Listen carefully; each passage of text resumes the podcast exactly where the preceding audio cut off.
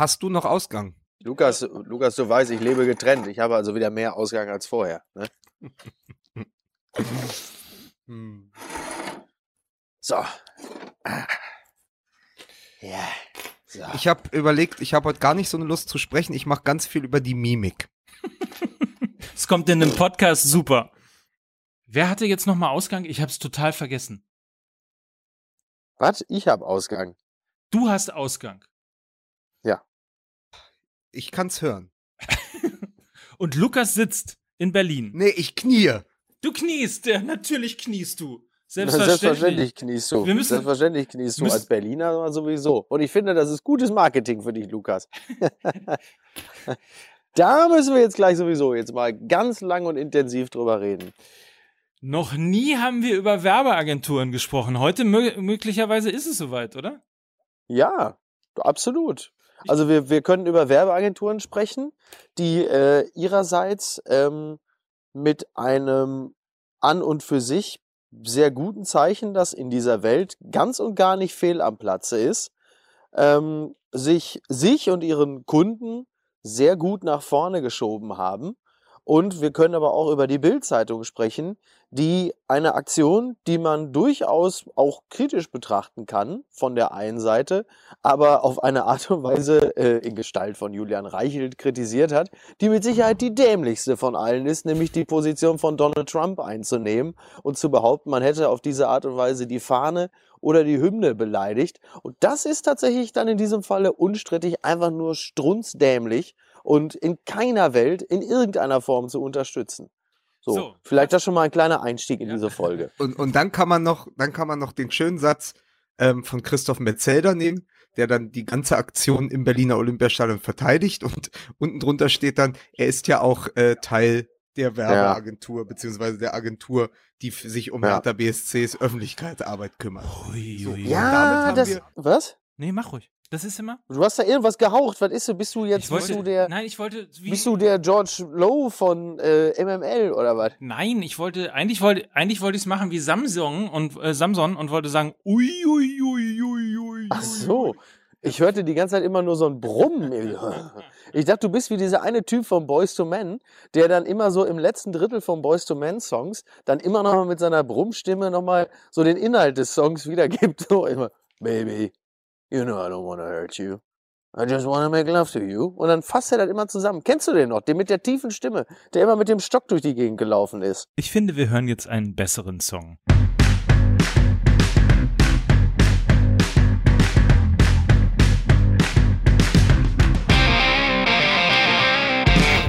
Und damit herzlich willkommen. Hier ist die, oh, jetzt muss ich nachrechnen, die elfte Folge von Fußball MML mit Mickey Beisenherz, Boys to Very Old Men, guten Tag. mit Mike Nöcker. Ich muss mich vorher nennen, weil sonst passt das mit, wir hätten es eigentlich, eigentlich hätten wir Fußball MLM. Dann hätte ich nämlich vorher sagen können, mit Lukas Vogelsang. Hallo, immer noch kniend in Berlin. Es tut langsam weh. Du hast ja auch das Knie kaputt immer noch, Lukas. Denk Ja, an dein Knie. Ja, ich weiß, ich muss auch an mein Knie denken, aber Christoph Metzelder hat gesagt, ich muss das jetzt machen bis Ende November. Achso, ich dachte, bis der komplette Rassismus auf der Welt verschwunden ist. Oh, das kann, da, da kannst du aber hier mit Knieschäden aber hier ganz, Ich ganz habe auch am Wochenende auf der Buchmesse gekniet, hat auch nichts gebracht. Du warst ja auch auf der Venus, Lukas. Du hast sie vertan.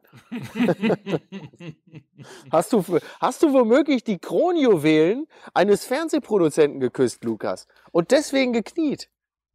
Nein, aber ich kann euch eine, eine Sache sagen, bevor wir wirklich zum Fußball kommen. Frankfurter Buchmesse, immer wieder auch ähm, quasi Heimstätte für Menschen, die in einer ganz eigenen Welt leben Lass Patricia Ja, Blanco in Ruhe.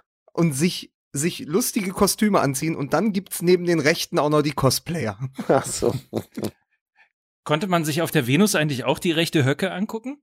Nein, ist, nein, jetzt, hören, jetzt hören wir, nein, nein, jetzt hören wir bitte, jetzt hören wir bitte sofort auf und knien uns alle wieder zur Strafe hin. Ja.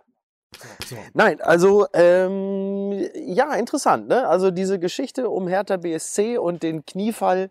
Ähm, ich bin da so ein bisschen, ich bin da so ein bisschen, fühle mich grundsätzlich an das, äh, an Morbus Bono erinnert. Also quasi an diese, an diese Krankheit, äh, die, die von manchen Menschen schon als Krankheit bezeichnet wird, quasi, dass man sich äh, in irgendeiner Form sozial äh, ähm, engagiert, sagen wir es mal ganz vorsichtig, und dass einem um die Ohren gehauen wird, weil es ja auch Eigen-PR ist. Um es anders zu sagen, wenn ein Bono sich als Weltenretter inszeniert und Gelder generiert, dann wird ihm das natürlich gerne als selbstgefällige PR um die Ohren gehauen. Am Ende kommt ja etwas Positives dennoch dabei rum. Und so ähnlich habe ich jetzt auch meine Haltung gegenüber der Hertha BSC ähm, äh, verankert, würde ich mal sagen. Also für mich hat es auch immer ein Geschmäckle, weil äh, sich nicht schlussendlich belegen lässt, dass es nicht doch eine Marketingidee war. Aber wenn dabei ein Zeichen gegen Rassismus bei rumkommt, das dann von der Welt gesehen wird,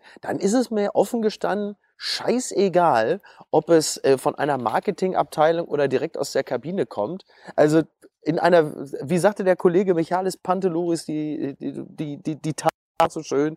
quasi, ich lebe ganz gerne in einer Welt, in der ein Zeichen gegen Rassismus ein Marketinginstrument sein kann. Und da möchte ich mich gerne anschließen.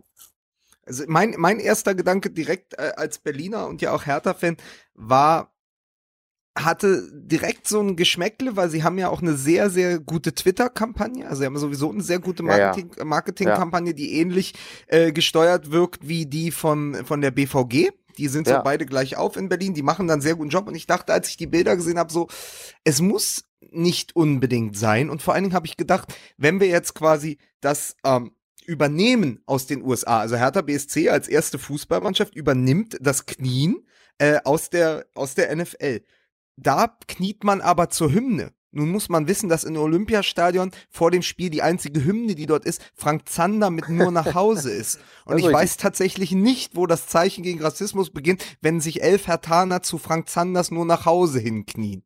So, das war, das war so mein Gedanke.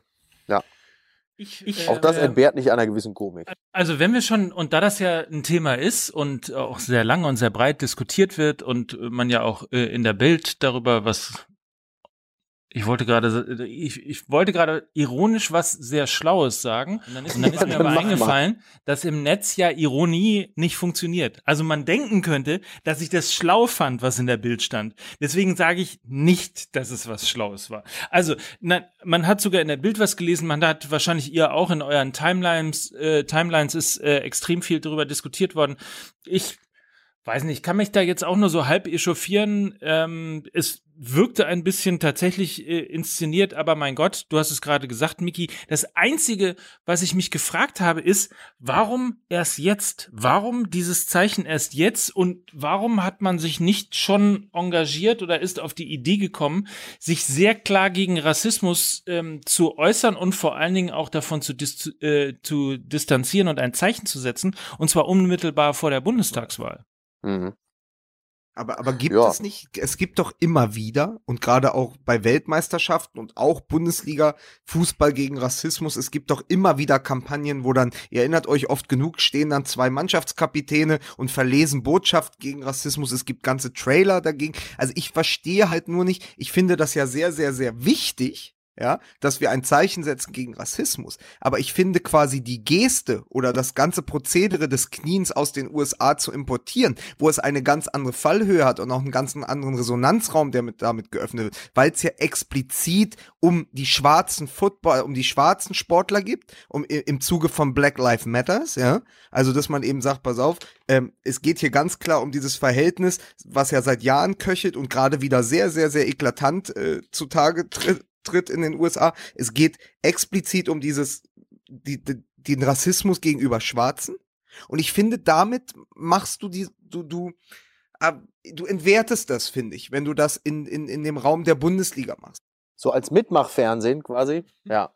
Ja, ja. Na, ich finde sie, also ich finde es total Unsinn, was, was, was der Reichelt in der Bild geschrieben hat, dass er sagt, äh, die Berliner, ohne es zu wissen, beleidigen die Berliner Millionäre die US-Flagge, äh, die hier doch auch geweht hat, als die Rosinenbomber geflogen ja, sind wegen der Luftbrücke. Der, das, das, ist, ist ja das schon ist ein, Hahn, ein Hanebüchner ja. Unsinn, ja. aber es geht trotzdem darum, also das sind zwei, zwei verschiedene Paar Schuhe. Also tatsächlich, also äh, diese ganze ähm, ganze Trump-Duktus, der da quasi äh, von der Bildzeitung kam, ist Quatsch. Aber gleichzeitig finde ich eben auch diese Geste zu importieren totalen Unsinn, weil sie auf etwas verweist, das wir hier in dieser Form gar nicht so haben. Also das, das ist quasi kulturelle Aneignung. Ja, und das finde ich ja in diesem Zusammenhang ja auch den wesentlich nachvollziehbareren Ansatz zur Kritik. Auch was der Kollege äh, Philipp Seldorf von der Süddeutschen geschrieben hat, der das halt eben auch, der den Marketingaspekt dahinter kritisiert. Das finde ich ist ja auch insgesamt eine sehr schlüssige Argumentation, die nicht ganz von der Hand zu weisen ist. Ich fand halt einfach nur die, den Ansatz der Kritik von Reichelt so strunzdämlich, dass ich das auf keinen Fall unkommentiert lassen konnte. Ähm, das finde ich schon, äh, finde ich schon äh, sehr speziell. Ich finde ja übrigens stand, da, stand da drunter eigentlich, stand da drunter eigentlich äh, herzlichst ihr Julian Wa äh, Reichelt? Keine Ahnung. Also es ist auf jeden Fall, es ist auf jeden Post, Fall. Es Post an Paul Dardai. Ja, es kommt auf jeden Fall von derselben Zeitung, die noch zwei Tage vorher einen anderen äh, ihrer absoluten Fachleute losgeschickt hat, der sie die Frage gestellt hat, ob Trainer mit Hunden die besseren sind.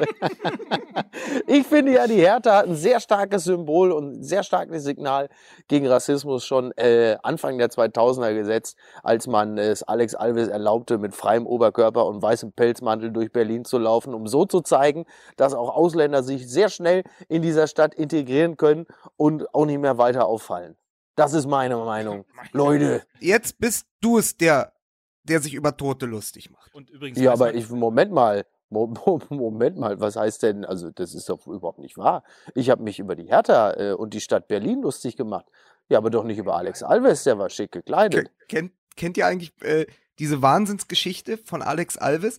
Also Welche Wahnsinnsgeschichte? Ja, ja in, pass auf, hat ja in den 90ern und frühen 2000ern diesen Leverkusener Weg beschritten und haben viele Brasilianer nach Berlin mhm. geholt. Was ja. sie nicht so gut gemacht haben wie Bayer Leverkusen war, äh, den Betreuer an die Seite zu stellen, die auch Portugiesisch konnten, was ja Bayer Leverkusen unter Kalmund sehr gut gemacht hat. Folgendermaßen, äh, Alex Alves bekommt ein Loft in der Reichsstraße in Berlin-Charlottenburg und der Betreuer ist nur der Ehemann der der, der Chefkassiererin äh, von Hertha BSC und der soll sich kümmern. Das ist aber so ein Berliner Original, der kann Berlinern und das war's dann auch. So. Und irgendwann kriegt Alex Alves Besuch und die wundern sich, dass er auch so länger nicht da war, richtig beim Training und so. Und es ist so komisch riecht in seiner Wohnung. Und da hatte der ganz, ganz viele Feuerschalen gekauft im Baumarkt und hatte in der ganzen Wohnung offenes Feuer, weil er nicht wusste, wie die Zentralheizung funktioniert in Deutschland. Im, Im Winter. Es war so November, Dezember. Das ist so eine große Hertha BSC Alex Alves Geschichte. Und also da, da, das ist ja auch das, das ist ja auch das, was mitschwingt. Dieser Muff der alten Dame Hertha BSC, die ja quasi mit mit mit Gewalt raus will aus dieser Imagefalle, ja? Also quasi als Westberliner Club für die Ostberliner unattraktiv, weil der der Snob Club aus dem Westen, für mhm. die Westberliner aber unattraktiv, weil der Proll Club aus dem Wedding und für die Zugezogenen, die ja alle schon ihren Verein haben, sowieso unattraktiv. Also fängt man an mit Kampagnen. Das ist dann aber schwierig, wenn du eine große Kampagne vor dem Schalke-Spiel fährst, wo du sagst, ähm, es kommt Großes auf uns zu, jetzt aber erstmal Gelsenkirchen ja, ja. Dann kniest du, kriegst dafür, kriegst dafür eine große Schelle und dann verlierst du auch noch gegen äh, Gelsenkirchen. Und Heidel sagte ja zu Recht, na, ich bin ja gespannt, was die Berliner jetzt Großes vorhaben, wo Gelsenkirchen jetzt schon mal da war und drei Punkte geholt hat in Berlin. Ne? Also, ja. das ist eben Hertha BSC. Und ich wollte aber abschließend noch nur mal etwas sagen, weil wir immer wieder uns, und das hat ja der Kollege Reichelt auch nicht verstanden, es geht bei dem ganzen knienden Protest ja nicht darum, die Fahne zu beleidigen oder Allerdings. gegen die Hymne zu protestieren, und dazu gibt es ein schönes Meme, und das würde ich gerne nochmal vorlesen aus den USA. Rosa Parks was not protesting the bus. Ja. Gandhi was not protesting the food. Bos Bostonians weren't protesting the tea. Players are not protesting the anthem. Protesting injustice is an American tradition. Sehr, Sehr schön. So. Und ich glaube, weißt du, was das Lustige das übrigens ist? Protesting ja? Injustice, das haben, so absurd das ist, übrigens die Trump-Wähler auch gemacht. Ja, stimmt. In ihrer Sicht. Ja, aber Dinge. wir leben, aber, aber da siehst du doch, in, dass wir in einer Welt leben, die, die so viele verschiedene Ebenen hat. Also so many ja, different ja. layers. Das ist ja das gerade das Problem. Ich meine, dass es, dass es gelingt, quasi, ich, ich, ich hatte, äh, ich war ja mit Philipp Seldorf bei Sky am, am Sonntag und wir hatten lange vor der Sendung darüber gesprochen, als wir die Bilder aus Berlin gesehen haben. Ja. Ähm, auch, auch von der Haltung her. Und ich bin total auf seiner Seite, der ist ja in seinem Kommentar wunderbar zusammengefasst, also dieses quasi sich angeeignete Pathos und dass das sehr falsch und mit einem Geschmäckle mhm. rüberkommt. Aber gleichzeitig ist natürlich kommt dann der andere um die Ecke und sagt, äh, das geht gegen, gegen die Fahne, in der die Soldaten eingehüllt aus Afghanistan zurückkamen. So. Also du merkst aber, in wie viel ähm, in wie, wie viele Arten von Irrsinn wir uns gerade bewegen. Ne? Ja, ja, absolut. Aber dann äh, äh, teile ich doch lieber den Irrsinn von Seldorf als den Reichelt, weil äh, das ist halt einfach wirklich, der hat dann, glaube ich, den ein oder anderen Michael Bay-Film zu viel geguckt. Und äh, ja, ich weiß nicht, der befindet sich einfach knietief im Rektum von Uncle Sam. Also anders kann ich mir das nicht erklären. Ich meine, er hat ja vor Jahren schon irgendwas geschrieben von wegen, äh, mir sind tausend Atombomben der USA lieber als nur eine von Nordkorea oder Iran oder so, wo du immer sagst, Alter, wie bist du denn drauf? Das muss irgendwie so 2010 oder aber, so Aber Stalin, Stalin hat auch gesagt, äh, ein toter Mann ist eine Tragödie, eine Million tote Männer ist nur eine Statistik. Verstehst du? Oh, siehst du? Einen Punkt würde ich gerne noch machen, weil er mir auch wichtig ist, ähm, weil ich nämlich finde, es wird ja so lange Zeit oder ist so lange Zeit immer versucht worden, ähm, Fußball unpolitisch zu halten. Immer, ja, oh ja. Immer wirklich die die harte Kante, ähm, die, die die das sich für zu bekennen in die eine oder andere Richtung, immer so möglicherweise auch. Es gibt ja auch ganz oft, wenn FIFA oder Olympia ähm, Funktionäre reden, dann wird ja immer darauf bedacht, auch wie unpolitisch das Ganze ist und so weiter und so fort. Und ja, das, das, das wissen falsch. die FIFA-Funktionäre aber auch aus gutem Grund, dass sie nicht ja. politisch werden, sonst wäre es aber auch, wird es ihnen aber auch sehr schnell entgegenschlagen. Von den, du meinst von den ganzen Diktatoren, die die so ja, unterstützen? Also Entschuldigung, als FIFA-Vorsitzender oder Funktionär, da tust du aber auch verdammt gut daran, unpolitisch zu sein. Was ich wirklich toll finde, ist, dass Hertha Kante gezeigt hat und ein politisches Signal aufgenommen hat. Das finde ich im Übrigen auch toll, wenn man beim FC St. Pauli, äh, bei Borussia Dortmund gegen äh, Homophobie äh, demonstriert, wenn man äh, in der Kurve von Bayern München äh, seinem Vereinsgründer gedenkt, an ihn erinnert und gegen Rassismus und Judenvernichtung erinnert oder an die erinnert. Ähm, das finde ich toll. Das ist aber immer etwas gewesen, was aus der Fanszene herausgekommen ist. Dieses Mal ist es tatsächlich die, die Mannschaft, zum ersten Mal eine Mannschaft tatsächlich gewesen, die sowas gemacht hat. Wie auch immer das Ganze entstanden ist. Und ich möchte das zumindest nochmal wiederholen, was ich am Anfang gesagt habe. Ich würde mir wahnsinnig wünschen, wenn sowas öfter passiert, wenn es einfach Dinge gibt in diesem Land, die es zu Recht anzuprangern gibt, dann ist Fußball immer noch die größte Bühne, die alle Menschen erreicht. Und manchmal ist es halt nur ein Gefühl, dass man viel auf Twitter oder viel auf Facebook ähm, gegen rechts geliked oder von mir aus auch kommentiert hat. Der Fußball hätte immer noch die Möglichkeit, ein wirklich klares Zeichen zu setzen, wirklich auszugrenzen. Und wie zum Beispiel auch Boateng gesagt hat, es gibt einen Videobeweis dafür, der in 85 äh, Einstellungen zeigen kann, ob Boateng im Abseits gewesen ist, ob das Tor drin war oder nicht. Aber es ist bis heute nicht möglich, auch nur einen einzigen, der rassistisch gegen mich brüllt, im Studio beziehungsweise im Stadion äh, mit Gesicht zu erkennen, ihn in Dingfest zu machen und ihn anzuklagen. Und, und das ist es ja der mit der Dackel Krawatte, ne? Und das ist, ja, absolut. Es ist immer der mit der, also der ist es vor allen Dingen immer mit der Dackelkrawatte. Äh, daran sind die sehr gut äh, zu erkennen. Früher hatten die so Binden um, heute haben sie Dackelkrawatten.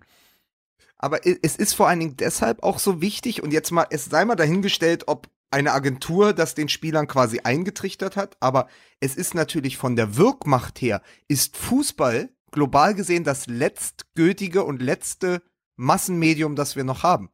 Also was, wenn nicht der Fußball erreicht genau. halt Millionen von Menschen, ne? Genau. Und das, das, Einzige, was übrigens dabei noch rausgekommen ist, ist, dass Marvin Plattenhardt jetzt der politischste Fußballer Deutschlands ist. Ähm, ja. Weil er erst sich irgendwie bei der, äh, bei der, bei der NPD, genau, bei der AfD äh, enttaggen lässt, ja, und dann äh, viel, viel, viel Zuspruch erntet für die Aktion und jetzt auch noch in einer Mannschaft spielt, die kollektiv kniet. Also da äh, muss, ich muss, ich finde, da muss Joachim Löw ihn schon deshalb mitnehmen, als Außenminister. Ja, ach, absolut, absolut. Genau. Gerade so, also dann kann er ja in Russland kann er dann ja nun auch wirklich zeigen, wie sehr es um seine Liberalität bestellt ist.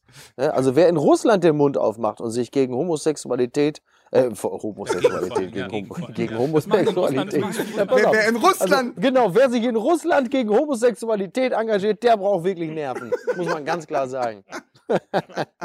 so, also, ich glaube, wir haben unsere Punkte gemacht. Wir sind äh, zu einem sowohl als auch gekommen. Ja, wie immer. Absolut. Absolut. So, dann reden wir über Fußball, also über, über den rollenden Ball sozusagen. Ja, also äh, Jupp Heynckes hat äh, mit, mit Siri, mit Siri äh, Kando wieder einigermaßen ruhig gekriegt, wie ich gehört habe. Mit Siri? Sonst hätte der Hund gar nicht mehr gefressen. Also Kando ist eigentlich der ganz große Verlierer äh, des Wochenendes. Ne? Muss man ganz klar sagen. Ja. Ist denn Wurde dann von Jupp Heynckes mit, mit FaceTime, wurde er wieder, also Jupp Heynckes hat quasi äh, den FC Bayern und Thomas Müller wieder flott gemacht und hat dann per Siri auch noch Kando ähm, wieder dazu gebracht, äh, nicht Siri, per na, FaceTime hier, so, so. Äh, dass Kando wieder frisst.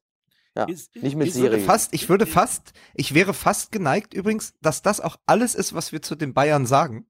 Weil wir haben so viel über Heinkes letzte Woche gesprochen. Da kann man da auch mal sagen, ja, hat funktioniert, 5-0 gegen Freiburg, kann passieren, ja. Das Ja. ist jetzt auch der Aufbaugegner zur richtigen Zeit gewesen. Der Rest ist sowieso Spekulation. Es Ja. kann sein, dass, wenn die Champions League gelaufen ist, wir schon wieder ganz anders sprechen müssen, weil die Total. Bayern es wieder nicht geschafft haben und plötzlich in, in, äh, gegen Celtic irgendwie keine Punkte geholt haben. Aber ich würde sagen, das ist wirklich so ein 50-50-Ding, in welche Richtung das geht äh, mit Jupp Heynckes. Ähm, ich fand es nur ganz witzig, ähm, eine Sache noch äh, zumindest dazu, dass ähm, immer gesagt wird, und Jörg Schmatke hat das auch bei Sky gesagt, Jörg Schmatke hat gesagt, die ähm, Bayern haben jetzt Zeit gewonnen mit Jupp Heynckes. Und ich finde, man kann das auch anders sehen. Ich glaube, sie verlieren gerade Zeit. Ja, aber das musst du jetzt dann doch nochmal eben erklären. Wieso verlieren sie Zeit? Weil jetzt wird doch, ist doch sowieso auf dem Trainermarkt ja nichts mehr zu tun. Ja, ja, ja, aber sie gewinnen. Sie gewinnen Zeit, indem sie sich jetzt quasi einstellen können, sich zwischen den drei, vier Kandidaten. Ich meine, jetzt mittlerweile ist ja alles irgendwie äh, hineingeworfen worden ins Spekulationsbecken, also von Klopp, Hasenhüttel, Nagelsmann, Binio. Tuchel, das sind ja so die Kandidaten. Hä? Mourinho. Oh, der ist auch gehandelt worden. Und ähm, ja, und natürlich gewinnen sie Zeit, um jetzt eine zukunftsweisende Entscheidung zu treffen. Aber ich finde, sie verlieren auch, da die Saison ja ganz am Anfang ist. Wir sind ja nicht am 15. Spieltag, sondern wir sind am 9. Spieltag, ja. Und ich finde, dann verlieren die Bayern Zeit, wenn sie plötzlich einen Retro-Fußball spielen, der jetzt natürlich kurzfristig Erfolg bringen wird, weil die Mannschaft das kann und Ja. weil Heinkes die Autorität hat. Aber sie verlieren Zeit, weil ein Trainer von vor vier Jahren mit einer Mannschaft von vor vier Jahren spielt. Ja. Und das kann nicht die Antwort eines, eines international ambitionierten Großclubs, kann das nicht die Antwort sein. Also so nett wie das war und 5-0 und natürlich wieder Spielfreude und die Leute haben sich gefreut und Ja. so, aber das ist es nicht. Also und das kann auch tatsächlich entfernt. nicht das Aushängeschild der Bundesliga. Es ist, es ist also ich finde es eher unangenehm. Mhm. Aber momentan wahrscheinlich die einzige Möglichkeit, dass diese Mannschaft erstmal wieder so, also das, die haben so einen Konsolidierungskurs jetzt quasi gerade, ne? So, dass man einfach sagt, oh, jetzt erstmal ganz auf sicher und von hinten raus und mal gucken, dass vorne auf was geht.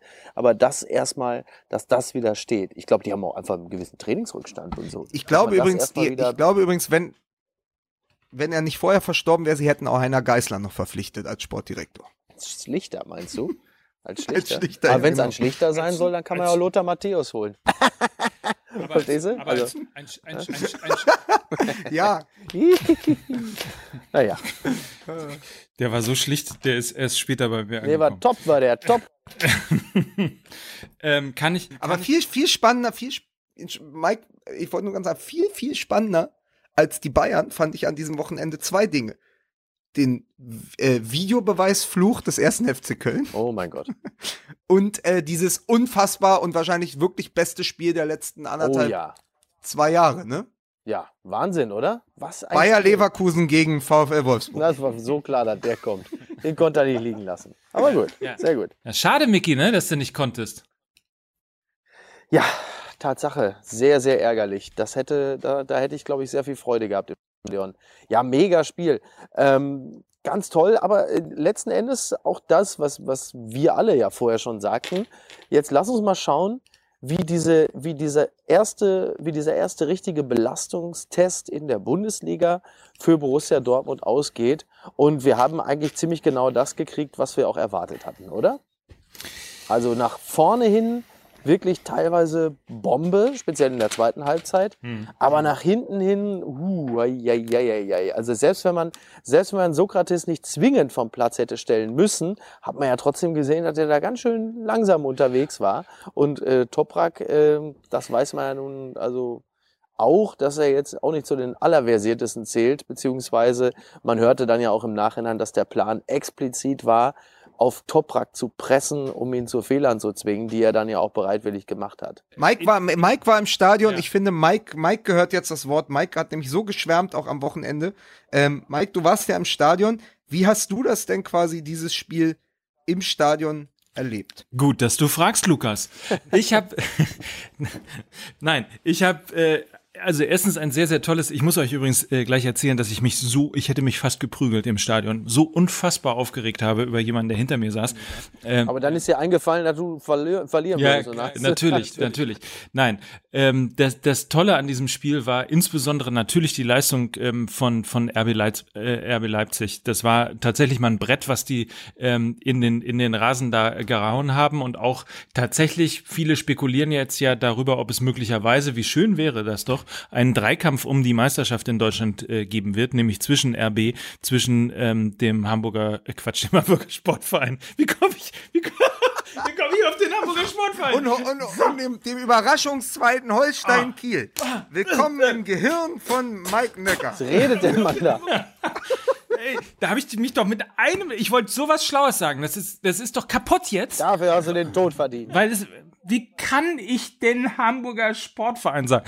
Passt auf, ihr seht doch immer im Fernsehen ja, diese, diese Aufstellung Mike, bei, bei RB Leipzig. Das war nämlich super spannend zu sehen. Also du hast diese Viererkette unten und dann hast du ja diese drei Zweierpositionen, die so übereinander stehen, zumindest in der, in der TV-Aufstellung. Und das war von, von, wir haben so ein bisschen, ähm, bisschen weiter oben gesessen, ähm, gute Position. Das war so brutal spannend, das zu sehen, wie diese, wie diese, ich nenne mal dieses, ich nenne es mal dieses Sechser-Rechteck funktioniert, weil die nämlich immer so sehr verschoben haben, dass das quasi wie so ein, wie so ein, ähm, wie so eine Kamera, wie so eine verfolgte, ver, wie, also diese, ihr müsst euch das Rechteck vorstellen, was einfach irgendwann nach rechts und nach links geht oder sich auseinanderziehen kann und wieder zusammen. Bei Superball früher nur so, ein Rechteck so. statt eines Balls. Ja, genau. Ja also es sieht manchmal aus wie, wie, manchmal sieht es aus wie ein gedrehtes Rechteck, manchmal ist es auch ein 4-3-3 ähm, und dann ist es wieder irgendwie sowas ähnliches wie ein ähm, ja, wie ein Sechseck letztlich, also das so ausgezogen ist, so ein bisschen so wie ein äh, Pentagon, wobei ein Pentagon, glaube ich, nur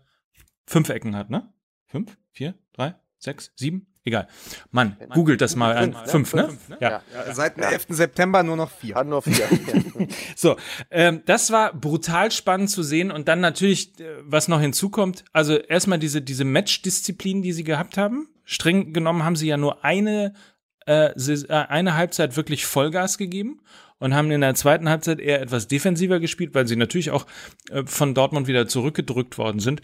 Äh, aber diese Geschwindigkeit, dieses, dieses Pressing, die, die, über, über, über links, über rechts, der Josef Paulsen wieder, wieder gespielt hat. Äh, es war wirklich ein, ein Gedicht, das zu sehen. Es hat großen Spaß gemacht, sich so ein, äh, so ein Fußballspiel anzugucken. Man muss vor allen Dingen auch mal dem Hasenhüttel, also was so ein bisschen Untergang ist, aber dahin zu gehen und zu sagen, pass auf, ich spiele gegen den seit 41 Spielen im eigenen Stadion ungeschlagenen Tabellenfüger der Fußball-Bundesliga und lasse meine beiden besten Scorer der letzten Jahre, nämlich Forsberg und Werner, auf der Bank. Ja. Weil beide nicht topfit sind. Und, und das ist der entscheidende Satz, und so tickt Leipzig. Und das gibt es bei kaum einem anderen Bundesliga-Club und wahrscheinlich im Moment nicht mal bei Borussia Dortmund. Die Begründung war, die konnten unter der Woche die Trainingsformen nicht so mitmachen, wie wir es gebraucht haben, damit sie den Fußball spielen, den wir in Dortmund spielen lassen wollen. Ist das nicht großartig, dass das quasi die, die im Kollektiv dort anreisen und sagen, pass auf, unsere beiden Topstars, ja, die zusammen irgendwie auf 30 Tore und 15 Vorlagen kommen, ja, in der letzten Saison, ja. die lassen wir draußen, weil Gegen Dortmund. Äh, Pausen und Bruma, weil Pausen und Bruma einfach die, die Spielform im Training verinnerlicht hatten in ja. der Woche. Und dann denkst du so, ja klar, kann man machen. Aber es funktioniert dann halt. Weil es ja, das war ja, das war ja Raptorenfußball. Ja. Das war ja wie Jurassic Park, wie die auf die auf die, äh, BVB war die Ziege quasi. Der BVB war die Ziege von Jurassic Park quasi. Ne? Ja. ja. War nicht schlecht. Bosch und Watzke Männer, die auf Ziegen starren. Oh Gott. Äh, ja, äh, Tatsache. Also wirklich ein ganz klares, äh, ein ganz klares Plus auf der, auf der Coaching-Seite. Da gab es dann wirklich mal einen, einen Matchplan. Und ähm, Absolut. Das ist schon, schon beeindruckend. War einfach fantastischer Fußball. Und ähm, ja, war, war, wirklich, war wirklich sehr, sehr gut. Und der BVB hat ja dann in der zweiten Halbzeit äh, echt extrem Druck gemacht und auch wirklich gut gespielt und ein bisschen Pech gehabt im Abschluss äh, war aber trotzdem eines, eine, eine der Niederlagen, die man sich dann irgendwie auch besser angucken konnte. Bester aber Mann klar, übrigens wieder, bester Mann übrigens wieder, entschuldige, dass ich dich unterbreche, äh, von Borussia Dortmund, bester Mann auf dem Platz wieder Mario Götze. Ja, das freut mich wirklich ganz besonders. Also das, das, ähm, das ist eine, eine, eine dauerhafte Entwicklung, die wir, glaube ich, alle sehr, sehr positiv sehen, dass Mario Götze äh, wiederkommt. Und äh, das ist ja ja, wir haben das ja schon gesagt, dass das geschieht so ein bisschen im Schatten der anderen und ähm, das ist Aber das ist vielleicht genau gut. gut so. Ja, genau. Ja, das ist der Schatten, das ist, ja. das ist der Schatten, den Sebastian Deisler nie hatte. Ja, das ist so. Ja, ja, absolut. Ja, ich, ich glaube das ja. einfach. Und wer mir aber übrigens im Schatten von dem ganzen anderen Spiel äh, wirklich und auch im Schatten seiner Gegenspieler sehr leid getan hat, war der arme Jeremy Toljan, ja. der ja nur spielt, weil ja quasi alle mhm. äh, in, äh, weil ja alle Außenverteidiger Borussia Dortmunds inklusive DD und Evan Nilsson mittlerweile verletzt sind und deswegen überhaupt irgendwie spielen durfte. Und dann wird er von ah. diesem Portugiesen ja. ähm, in Grund und Boden gerannt, also wirklich. Das sah wirklich äh, scheiße ihr, ihr aus. Habt ja diese Szene, ihr, habt, ihr habt ja diese Szene äh, vor dem Pausentor ja. äh, im Kopf. Er überrennt ihn einmal, dann hält er an, wie, wie, wie Roadrunner zum Kojoten und ja. wartet und dann geht er nochmal an der Außenlinie, also an, der, an der Grundlinie an ihm vorbei. Das ist schon spektakulär. Also man muss eben auch mal sagen, was, was die Leipziger auch besser machen als die meisten in der Liga, ist einkaufen. Hm. Ja. Augustin, Bruma, also sie holen auch die richtigen Leute. Das darf man nicht vergessen. Also es ist ähnlich wie mit Hoffenheim am Anfang äh, unter Rangnick. Ähm, Geld haben ist die eine Sache. Wolfsburg hat auch Geld. Ja? Aber Leipzig holt auf den Punkt die richtigen Spieler seit Jahren. Ja, und das, und ist, das ist dann auch eine Stärke. Ja, das ist, ähm, ich habe mich die Tage noch mit dem von uns allen ja sehr geschätzten Udo Ludwig unterhalten. Und ähm, das ist natürlich jetzt auch nochmal ein komplett neuer Fächerbaum, der aufgeht. Aber das, das Holen starker Spieler für kleines Geld, ähm, wenn wir jetzt nochmal ähm, den Themenkomplex aufmachen, den Anschluss international zu verlieren, weil man zu wenig Fernsehgelder hat. Also das ist doch die einzige Möglichkeit, um irgendwie ähm, mithalten zu können, ist für kleines Geld irgendwo Spieler zu sehen und dann zu großen Spielern zu machen. Und das machen sie ja in Leipzig ja sehr gut. Und das bedeutet, dass ein Navigator zum Beispiel für sehr, sehr viel Geld nach Liverpool wechselt. Da hat man offensichtlich bei Leipzig auch ein sehr gutes Scouting. Dann sind wir jetzt gleich wieder beim BVB mit Misslintat, der und das, das war so ein, so ein Gesprächspunkt, wo wir gesagt haben, ey, in der heutigen Zeit, wo du ja, wie willst du überhaupt diese Gelder erwirtschaften? Das geht ja eigentlich nur über Fernsehgelder, über ähm, Marketing oder halt eben, dass du so jemanden, so, so einen sehr, sehr guten Scout im Verein hast, der dir halt einfach mal in, in einem Jahr plötzlich 150 oder 200 Millionen einbringt. Das ist ja Wahnsinn. Also. Das ist ja wie zu, wie zu Mittelhoffs Zeiten. Ja. Aber, Aber wie viel verdient so ein, so ein Misslintat zum Beispiel pro Jahr? Was wird der verdienen? 250.000 in so einem Verein? Ich habe keine ja, jetzt wo jetzt wo jetzt wo, Co wo jetzt wo Co-Trainer schon 1,8 Millionen kostet, muss da nochmal ja, nachverhandelt werden, glaube ich. Das ist geil. Ja, der kostet aber, ja nur so viel Ablöse, aber nicht so viel aber, Gehalt. Aber sag aber mal, was? Sag mal, ja, ja, ich wollte ich wollte nur ganz kurz sagen, weil es bei bei bei Leipzig stand auch einer auf dem Platz, der den ganzen Irrsinn und auch, sag mal, die Stärke von Leipzig, aber auch den, den, insgesamt den Transfermarkt eigentlich auf sich vereint. Das ist ganz, ganz interessant. Augustin, der junge Franzose, der ist ja U21-Nationalspieler, wir sprachen mhm. schon mal über ihn das ist ja wirklich eine Kante da vorne drin. Das ist genau ja. der Spieler, der da auch noch gefehlt hat. Und der wurde ja bei der U19-Europameisterschaft oder U17, ich glaube U19, wahrscheinlich wissen es, wir haben auch in dieser Sendung wieder drei Fehler versteckt. Ich sage jetzt mal einfach U19. Es gibt sogar einen, der, wurde der ja, sie alle gefunden und genannt hat. Ich suche den gleich ja. mal raus. Ähm, also der ist ja U19-Europameister und Torschützenkönig geworden und wurde von diesem, äh, bei diesem Turnier als bester Spieler ausgezeichnet. Ich glaube, es war U17. Und mit ihm im, mit ihm im Team hat aber ein gewisser Kylian Mbappé gespielt. Ja. Der aber nicht. Und, und dann, pass auf, und dann ist dieser Augustin in der zweiten Mannschaft von Paris Saint-Germain gelandet, weil es für ihn nicht reicht für die erste, weil unter anderem eben dann Leute wie Neymar oder eben äh, eben jener Mbappé gekauft werden. Und dann sagt Leipzig, gut, dann holen wir uns den. Das musst ja. du doch auch mal sehen. Das sind doch die verschiedenen Ebenen. Also quasi, das ist doch, so musst du es dann halt machen. Eben sagen, okay, der war mal vor zwei, drei Jahren höher gehandelt, hat dann den Anschluss ja. verloren, aber der hat es ja nicht verlernt. Und wenn die halt ja. 180 für Mbappé ausgeben, na dann holen wir den halt für 15 Millionen äh, aus Frankreich yep. zu uns, aus der zweiten Mannschaft von Paris. Und das funktioniert ja. Und ist ja auch die einzige Möglichkeit, um irgendwie noch günstig an solche Leute ranzukommen. Ne? Also ähm, es sei denn, wie gesagt, du beobachtest die zweite japanische Liga, aber na ähnliche das, Geschichte äh, ist so ja in, ne? ähnliche Geschichte Barca, ist ja Barcelona. Sagadu. Ach so, ja. Sagadu. Ja. Du, du, du, du.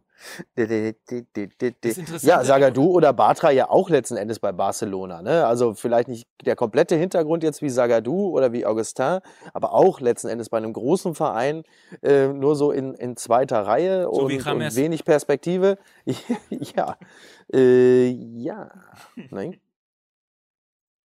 Tja. Aber, aber ich finde übrigens, wenn wir jetzt bei der Personalie Batra sind, ähm, Nochmal ganz kurz, obwohl der nicht gespielt hat, aber was mhm. du am Anfang hast anklingen lassen, ist ja, nach diesen beiden verlorenen Champions League-Spielen gegen Tottenham und Real Madrid, war ja, ja, das quasi so die Standortbestimmung gegen Leipzig. Wo ja. steht Borussia Dortmund in der Bundesliga, wenn es nicht gegen den Hamburger SV? Yep. Oder eben Borussia Mönchengladbach, wenn die sehr indisponiert waren an diesem Tag. Die hatten einfach, Horst hatte schlechte Tag, ja. So.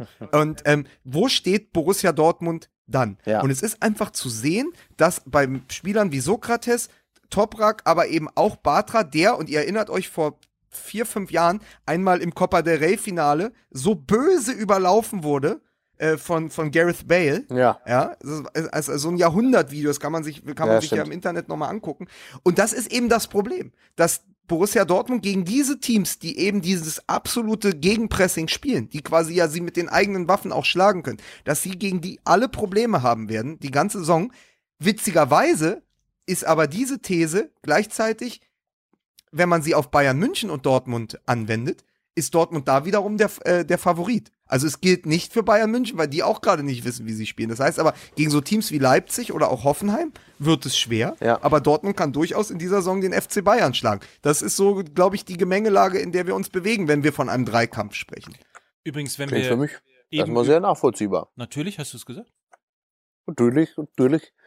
Wenn wir eben übrigens über die verlorene Zeit gesprochen haben, dann äh, hat man die möglicherweise auch ein bisschen in der Zeitung lesen können, weil ich die Schlagzeile gelesen habe, man fragt sich, wohin geht Leon Goretzka?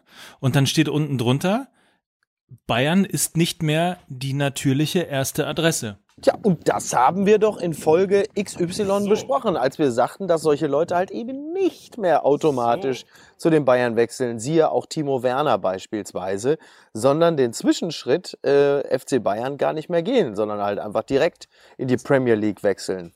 Oder nach ja, Italien ja auch nicht mehr, aber dann eher nach Spanien. Das gilt ja auch, das gilt ja, das gilt ja auch für viele Flüchtlinge mittlerweile. Dass die nicht mehr nach, äh, dass sie nicht mehr nach, dass Bayern, Bayern nicht mehr, die erste ja, logische Das ist richtig. Ja. Das ist richtig. Das stimmt allerdings. Das stimmt allerdings. Das ist absolut richtig. Nein, aber ja. ich wollte nur noch mal den Punkt, man ist ja gerne auch manchmal so ein bisschen hier so klugscheißermäßig drauf, ne? Wenn man was? weiß, man hat schon mal was besprochen und eine These aufgestellt, nämlich genau ja. die und plötzlich liest man sie drei Wochen später in der Zeitung. und dafür schätze ich Menschen, dass sie sich gemäß meiner These verhalten. So. So. Das, das finde ich richtig. Es sollten so. viel mehr Menschen sich gemäß meiner Thesen verhalten. Aber wohl Leon Goretzka. Das, und das im Luther, das im Lutherjahr. Ganz genau. Ganz das genau. Ist schön. Apropos ja, das ist das. Leon das ist das ja. Goretzka. Wir wurden von einem äh, User bei Twitter, ich äh, müsste mal parallel zu Twitter gehen, um Bestimmt. zu wissen, nein, um zu wissen, wer es ist. Er, Dann kann es nicht Twitter gewesen sein. er, er äh, bat uns explizit darum, äh, tatsächlich auch mal ähm, über Schalke 04 zu reden, denn der S04 ist wieder da. Der ist doch also wir haben, wir haben in diesem Sinne, also wir müssen auch nicht übertreiben, wir haben in diesem Sinne schon, wir, ich habe schon äh, Christian Heidel gesagt ja, und äh, die, die Schalker waren ja auch dabei, als die Berliner gekniet haben. So, ja. erster FC Köln. Ja. okay, gut. Nein, ich, äh, dann, ich sage dir einen schönen Satz zu diesem Spiel. Die Bild-Zeitung hat tatsächlich in der Bild am Sonntag Burgstaller in die Elf des Tages gewählt. Burgknaller! War, war, war, das, war das Julian Reichelt persönlich? Das, außer dass der die Bude gemacht hat, die sie ihm da aufgelegt haben, war das wirklich keine gute Partie. Und das ist übrigens auch das, warum Schalke 04 am Ende nicht unter die ersten vier kommen wird, weil sie einfach im, äh, in, in der Sturmspitze nicht ausreichend besetzt sind. Du, und jetzt, Jetzt pass auf, auch, und wo jetzt Pu- kommt nämlich wo der Link. Pizarro, Wo Pizarro nämlich in Köln ist. Ja, und jetzt kommt nämlich der Link zum FC Köln und auch zu Leuten wie Alario. Ich finde speziell diese Saison belegt jetzt schon sehr eindrücklich, wie wichtig ein guter Stürmer ist. Der FC Köln ist so ein super Beispiel dafür, weil die ja ganz gut gespielt haben am letzten Spieltag, aber halt eben da vorne einer fehlte, der dann halt einfach das Scheißding reinmacht. Du siehst ja zum Beispiel jetzt auch in Leverkusen, kaum ist dieser Alario da, läuft's ja auch schon bedeutend besser. Ich meine, deswegen haben sie jetzt nicht zwingend unbedingt gewonnen gegen Wolfsburg, aber da hat vorne jetzt Ja, mal aber der jemand. macht ja die Tore. Genau. Und du siehst doch, du, also diese Saison zeigt doch sehr eindrücklich, wie wichtig es ist, da vorne in der Spitze jemanden zu haben. Denn das können die anderen halt eben dann doch nicht auffangen. Und das fällt mir jetzt gerade sehr, sehr stark auf. Und, und du weißt, und du weißt, du hast Mist gebaut in deiner Kaderplanung, und das gilt explizit für Jörg Schmatke, wenn du erst mit Verspätung einen 39-jährigen Peruaner, einen Schlawiner, direkt vom Oktoberfest äh, verpflichten musst, Oh, ja. Und wenn dann dein ehemaliger Stürmer, der auch 39 ist, nämlich Milivoje Novakovic, sich Ja. aus dem Off meldet, irgendwo aus der Verbannung und sagt, ich würde dem ersten FC Köln auch unentgeltlich helfen. Dann weißt du, du hast ein Problem als Verein. ja, das ist äh, richtig. Und das ist jetzt auch wieder unfair gegenüber Toni Polster, der schon, äh, Dessen Name auch noch nicht Auto mal gefallen ist. ne? ja, also frage ich mich auch, in was für einer Welt leben wir eigentlich. Aber äh, vielleicht irgendwie rückwärtsgewandte Österreicher haben wir in dieser Zeit sowieso schon ein bisschen zu viele. Vielleicht hat er einfach gesagt, komm, äh, da jetzt gar nicht. Ja, vielleicht wäre Toni. Polster dann tatsächlich auch zu kurz gedacht. Ich wollte Oh. zu kurz. Ja. Zu kurz. Ja, ihr seid ja, toll. Also muss ich sagen, ihr seid ja richtige, äh, ihr seid ja richtige Wortjongleure. ne? Wir sind, wir sind äh, der Jean, äh, der Jongleurand. Ja, oh, oh. Den habe ich aber, den habe ich aber, den habe ich aber erkannt. Das war Kalmund. So, Jetzt jetzt, reicht. So. Freunde, jetzt reicht es mir. Ich lass mich nicht in jeder Sendung hier von euch hier betuppen und niedermachen. So, jetzt Rainer, ist gut. Rainer, ne? kannst du, kannst du mal Werbung machen für unseren Auftritt in der, in der Elfi? Ja, ja, ja. Ja, das ist. Und jetzt musst du dich einfach vorstellen, stell dir jetzt vor, ich lege gerade die Hände auf so einer äh, gefühlten Pocke ab. So, halte also jetzt ungefähr, ich halte beide Hände flach auf einen imaginären Bauch, ungefähr 50 Zentimeter von meinem Kinn entfernt. So horizontal entfernt. Ja, Freunde, ich sage es euch, hier, die Elbphilharmonie, die hat 800 Millionen gekostet. Das ist im Grunde genommen, sind das ungefähr dreieinhalb Nemas, die man bezahlt hat. Und wenn dann hier andere Leute in die Elbphilharmonie gehen, um die Geiger hier fiedeln zu sehen, tüdelü, tü, tü, tü, tü, da kann man dann schön an dem Abend geht man dahin, dann guckt man sich das an. Die drei Typen, ich mach die alle, die sind bekloppt, positiv bekloppt sind die. Hier der Mike, wie heißt er da? Becker. Ja, dann hier der Lukas Vogelsang und dann der eine hier, der Schmocki Beißenberg. Das sind prima Typen, die kann man sich wunderbar angucken. Hab ich permanent, hab ich da schon drüber gelacht, haben sie den einen oder anderen Witz auch über mich gemacht, da sage ich ja mal gerne, da lache ich mal mit. Das ist klasse, das hier, deswegen sage ich jetzt, komm, ab, ran, Karte kaufen. Die 50 Euro abdrücken. Was kostet das? 50 Euro? Fu- 50? Was?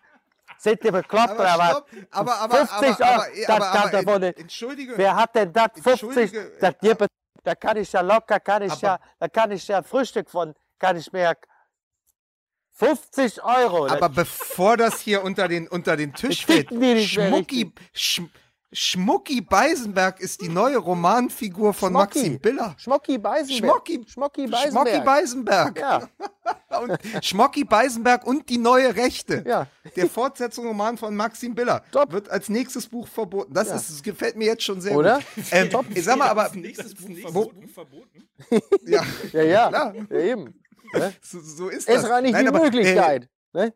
Jetzt, jetzt, äh, aber, aber sag mal, Leute, ich, meine, ich, mu ich Leute. musste ja, und das war sehr, sehr lustig, meinen Sonntag äh, in Teilen mit Jörg Schmatke in einem Raum verbringen. Ja, super der War, Typ. äh, äh, als, als Düssel, äh, Wahnsinn, ein super Typ, als Düsseldorfer, und der war gar nicht so gut drauf, überraschenderweise, aber hier, äh, ein Punkt und drei Tore nach acht Spielen. Äh, Oh. und dann natürlich wirklich, wirklich viele Aktionen gehabt, wo der Videobeweis äh, gegen mhm. gegen den ersten FC Köln ausgelegt ja. wurde. Aber allein das ist es ja nicht. Nee. Also der Fluch des Videobeweises ist ja nicht die Ursache, warum der erste FC Köln, der letztes Jahr noch, und erinnern wir uns, die sind ja in der Europa League, die sind ja letztes Jahr Sechster geworden. Ja, äh, wieso dieser Verein so abgeschmiert ist. Wie ist denn da eure, eure Sicht? Also, also, meine, also wenn ich mit einem Gefühl erstmal anfangen darf, äh, das ist einfach, ich finde das also wahnsinnig schade. Ich fand den FC Köln ja jahrelang wirklich abgrundtief scheiße, bis dann irgendwann äh, Stöger und Schmatke kamen, also diese fürchterlichen Daum- und Overath-Jahre vorbei waren.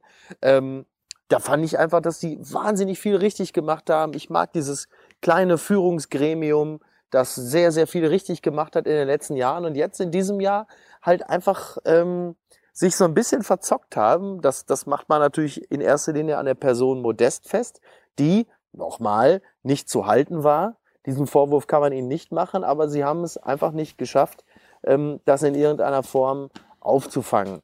So, also das ist, glaube ich, das maßgebliche Problem, ist tatsächlich in der Spitze zu suchen, denn teilweise haben sie ja ganz ordentlich gespielt. Also Platz 18 ist definitiv äh, nicht der verdiente Lohn für Missmanagement.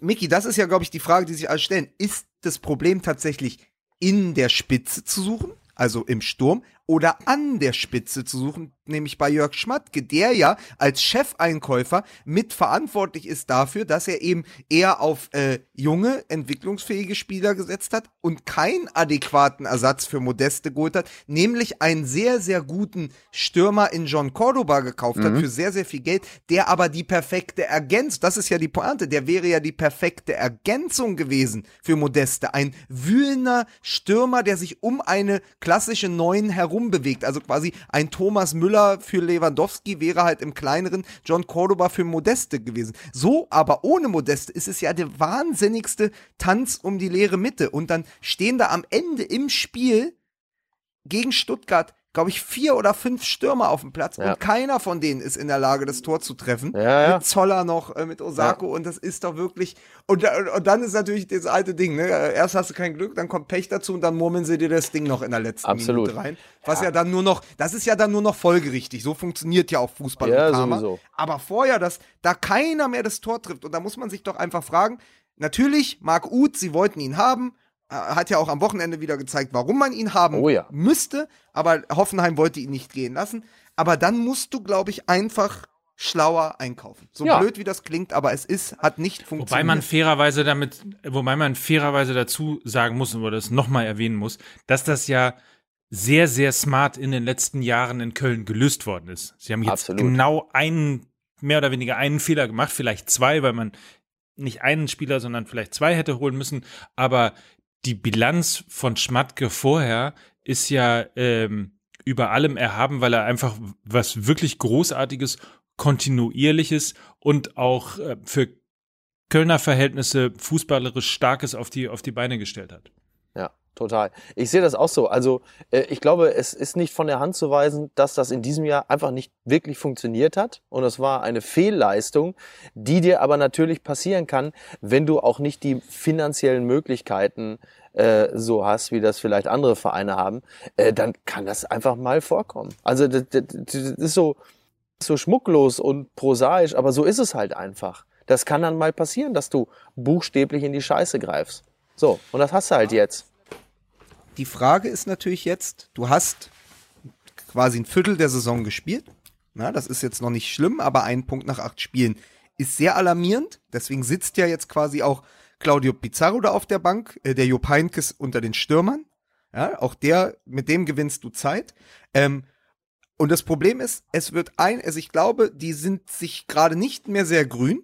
Also ich weiß, dass Schmatke da auch ein paar Dinge vermisst von Stöger, weil er ja ihn immer wieder ähm, ihm immer wieder zur Seite springt und den Rücken stärkt öffentlich und okay. Stöger hat so das, ich glaube, das letzte, sagen wir mal so, das, das, das, der letzte Support von Stöger für die Transferpolitik von Schmatke, den, den hast du öffentlich noch nicht gehört. Das heißt, du merkst, es bricht so ein bisschen. Okay. Aber ich glaube tatsächlich, dass die in den letzten vier Jahren so gute Arbeit gemacht haben, dass Schmatke bis zum Winter an ihm festhalten wird. Mhm. Ja. Und dann wurde er gefragt am Wochenende von Jörg von Torra, würden sie denn theoretisch auch den Freiburger Weg gehen? Und mit Stöger in die zweite Liga gehen. Also dass man ja. quasi sagt, äh, wir haben hier gute Arbeit geleistet. Und es ist ganz witzig, weil der Freiburger Weg als ähm, Schmatke vor 20 Jahren selber noch Freiburger Keeper war, mhm. ja, in sehr lustigen, sehr grellen Trikots, saßen die Freiburger mal nach zehn Spieltagen ganz, ganz unten drin. Ja. Und die haben etwas gemacht, die haben damals aus ihrer Not heraus zwei Spieler verpflichtet. Alain Sutter und Harry de Chever. und sind oh, damit geil. in der Liga geblieben. Ja. So, da, und, und ich glaube, dass das die einzige Chance ist für den ersten FC Köln. Die Sommertransfers sind gefloppt.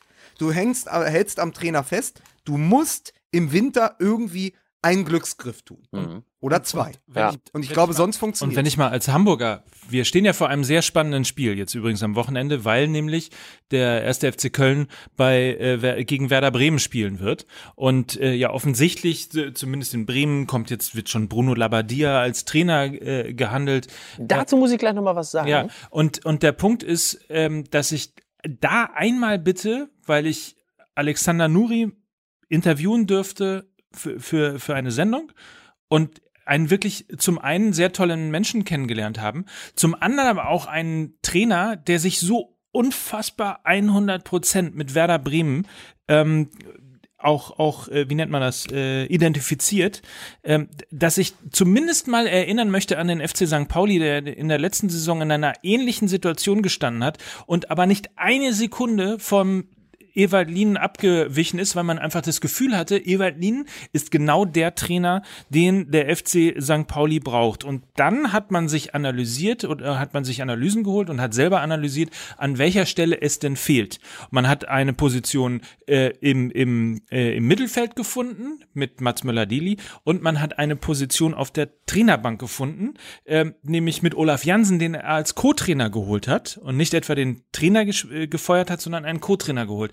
Und dadurch plötzlich änderte sich das komplette System. Die äh, Geschichte ist bekannt. Der FC St. Pauli ist nicht nur nicht abgestiegen, sondern siebter geworden, in der Rückrundentabelle dritter. Und ähm, das war eine wirklich, und ich war selber, bin Anhänger dieses Vereins, ich war selber in Momenten auch, wo ich gedacht habe, irgendwie jetzt muss man den Trainer entlassen, es geht nicht mehr weiter, weil es braucht einen neuen Impuls. Den hat es auch gegeben, aber eben nicht auf der Trainerbank, sondern an den Stellen, an denen es gehapert hat. Da will ich nur mal dran erinnern, weil jetzt nämlich die ersten Trainerdiskussionen Diskussionen auch wieder aufkommen. Ja, aufkommen. und die, die Besonnenheit wünsche ich dem ersten FC Köln dann auch, weil die andersrum gedacht, jetzt gerade wo Heinkes vom Markt ist und Friedhelm Funke mit Düsseldorf durchstartet, jetzt mal ernsthaft, wen willst du denn holen?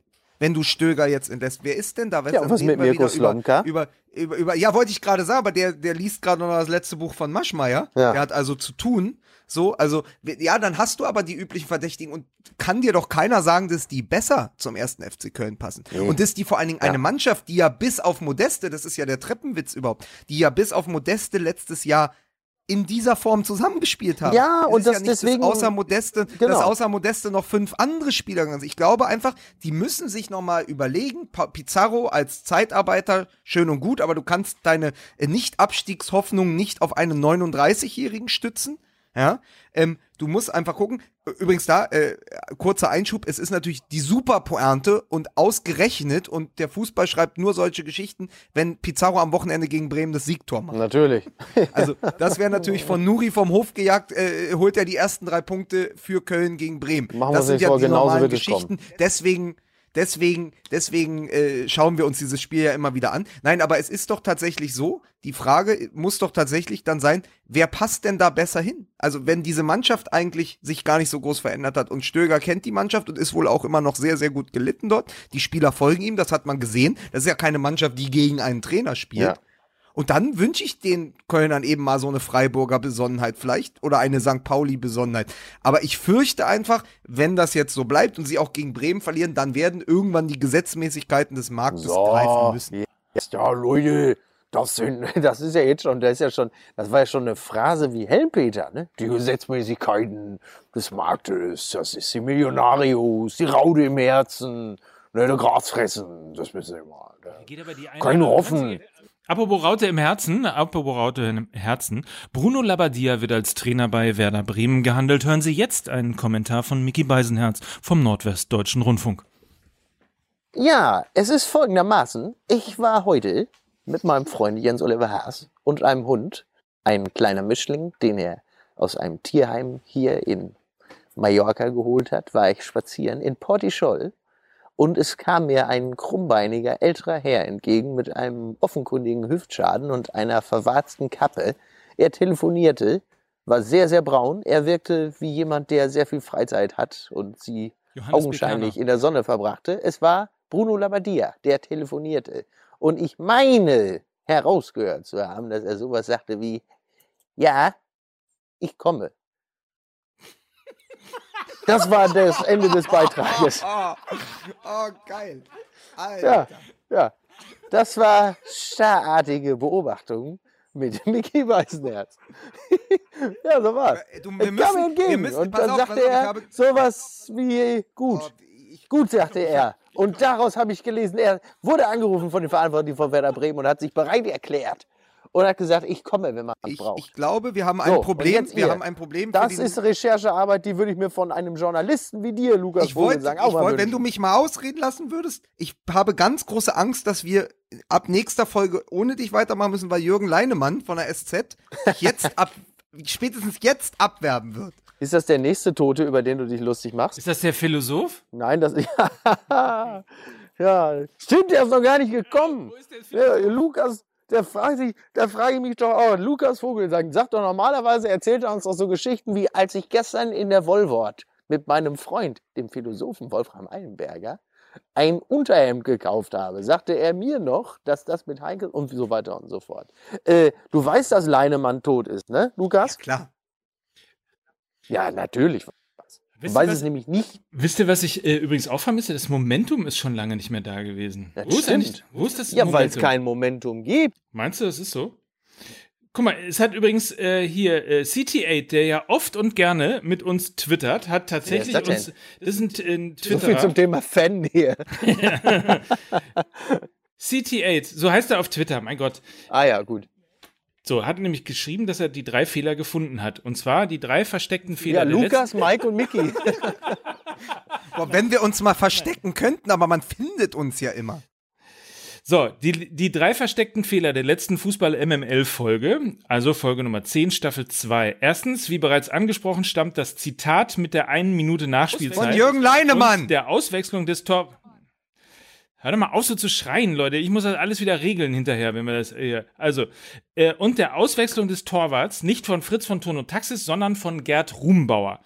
Zweitens, Bochums Ex-Trainer heißt Ismail Atalan, nicht Atalay.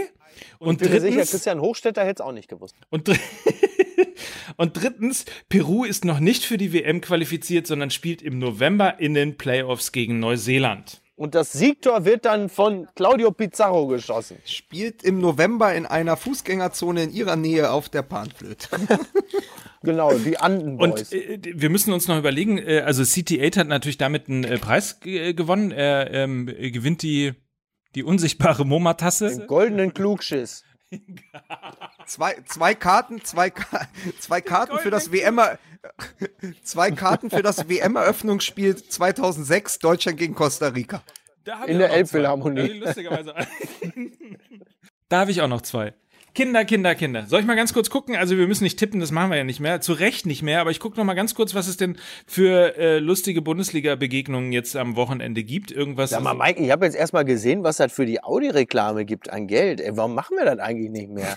Also, da ist mir doch egal, ob das den Leuten auf den Sack geht. Der hat ja richtig Geld gegeben. was denkst du denn? Das sehe ich erst jetzt. Ja, wir haben uns doch einstimmig dagegen entschieden, das nochmal zu machen. Und jetzt sehe ich, was wir für eine Rechnung stellen können. Äh, Ruf die an, wir machen das wieder. Warte, ich mach selber. Hast Audi, Gebrauchtwagen, top. Äh, äh, 2,9 Prozent und hast gibt auch vier. Halt den Mund jetzt. Ich mach das jetzt. Und super. Da muss jetzt auch mal eingeben, der das in die Hand nimmt. Und auch neue Autos, richtig schön von Audi. Und auch die Diesel, top. Und die Gebrauchtwagen, da kriegen sie von Audi kriegen sie bestimmt 3000 Euro, wenn sie sich einen kaufen. Bitteschön. So, Leute, Leute, Leute, wenn man nicht alles selber macht, ey. Mann. Jetzt halt mal die Klappe, le leg dein Geld doch mit 0,99% an. Also, Schalke spielt gegen Mainz, Heidelfestspiele. Mhm. Mhm, Gladbach gegen Leverkusen, das ist auch, da ist immer was los. Da ist immer was los. Das ist aber auch ein profundes Urteil.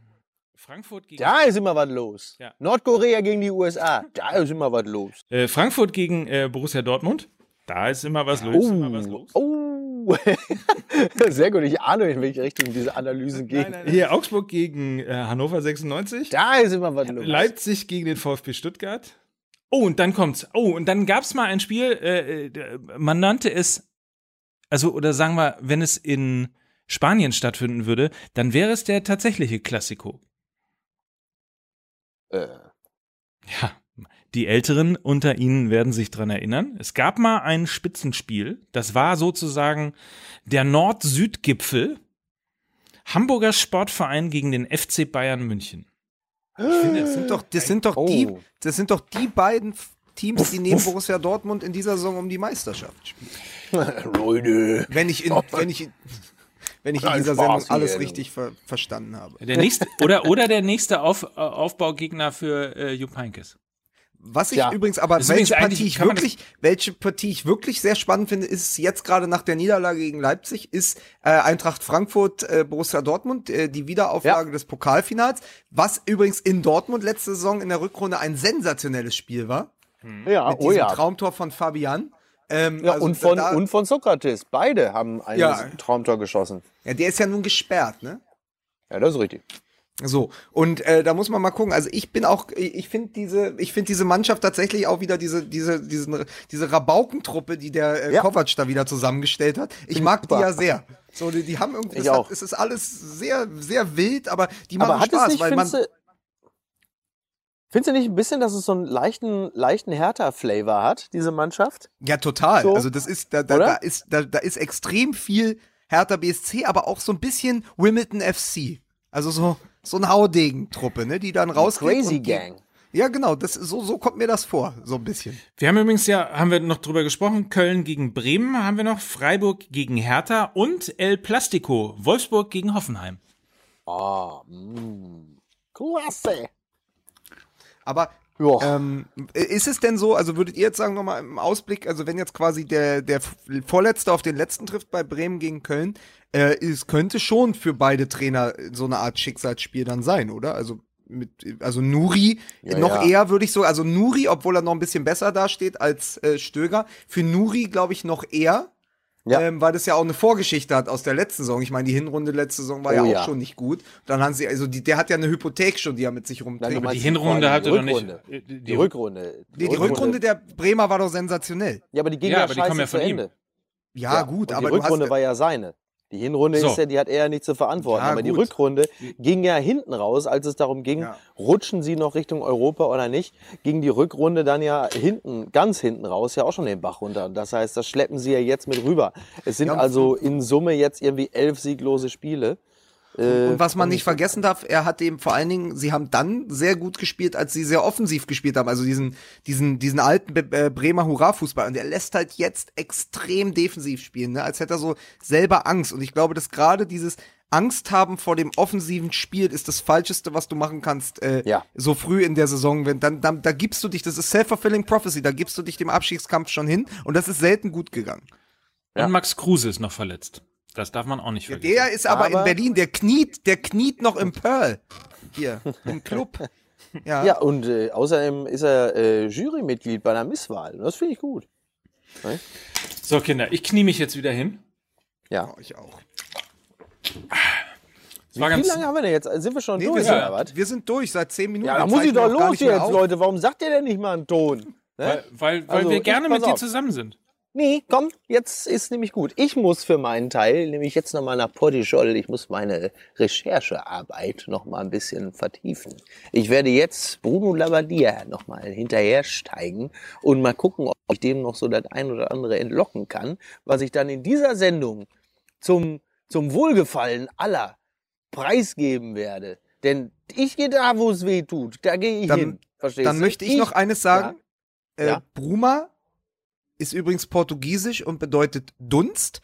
Und das ist übrigens auch die Antwort darauf, warum wir keinen Bruma haben. Ja, das ist der richtige Zeitpunkt, Schluss zu machen. Vielen Dank für dieses tolle Schlusswort. Was eine Kacke, du, wirklich. Doch jedes Mal. Wirklich, das ist, dann kommt man dann irgendwie sauber durch und dann kommt da hinten raus nochmal mit so einem Kackwortspiel. Ich dann wieder irgendwelche Leserbriefe beantworten darf, warum wir immer so ein Tinhefter. Ich habe keinen Bock mehr. So, ich mache jetzt, keine Ahnung, was ich mache. Ich, ah, ich. Leserbriefe bitte an Mickey Beisenherz, 75 At- Mainz at- at- 500. At Oliver Haas Yacht. Aber der Slomka, der letzte Strohhalm heißt, das will ja von mir wieder keiner hören. Fra- Tschüss, Mike. Tschüss, Lukas. Tschüss alle. Tschüss, Welt. Bis nächste Woche.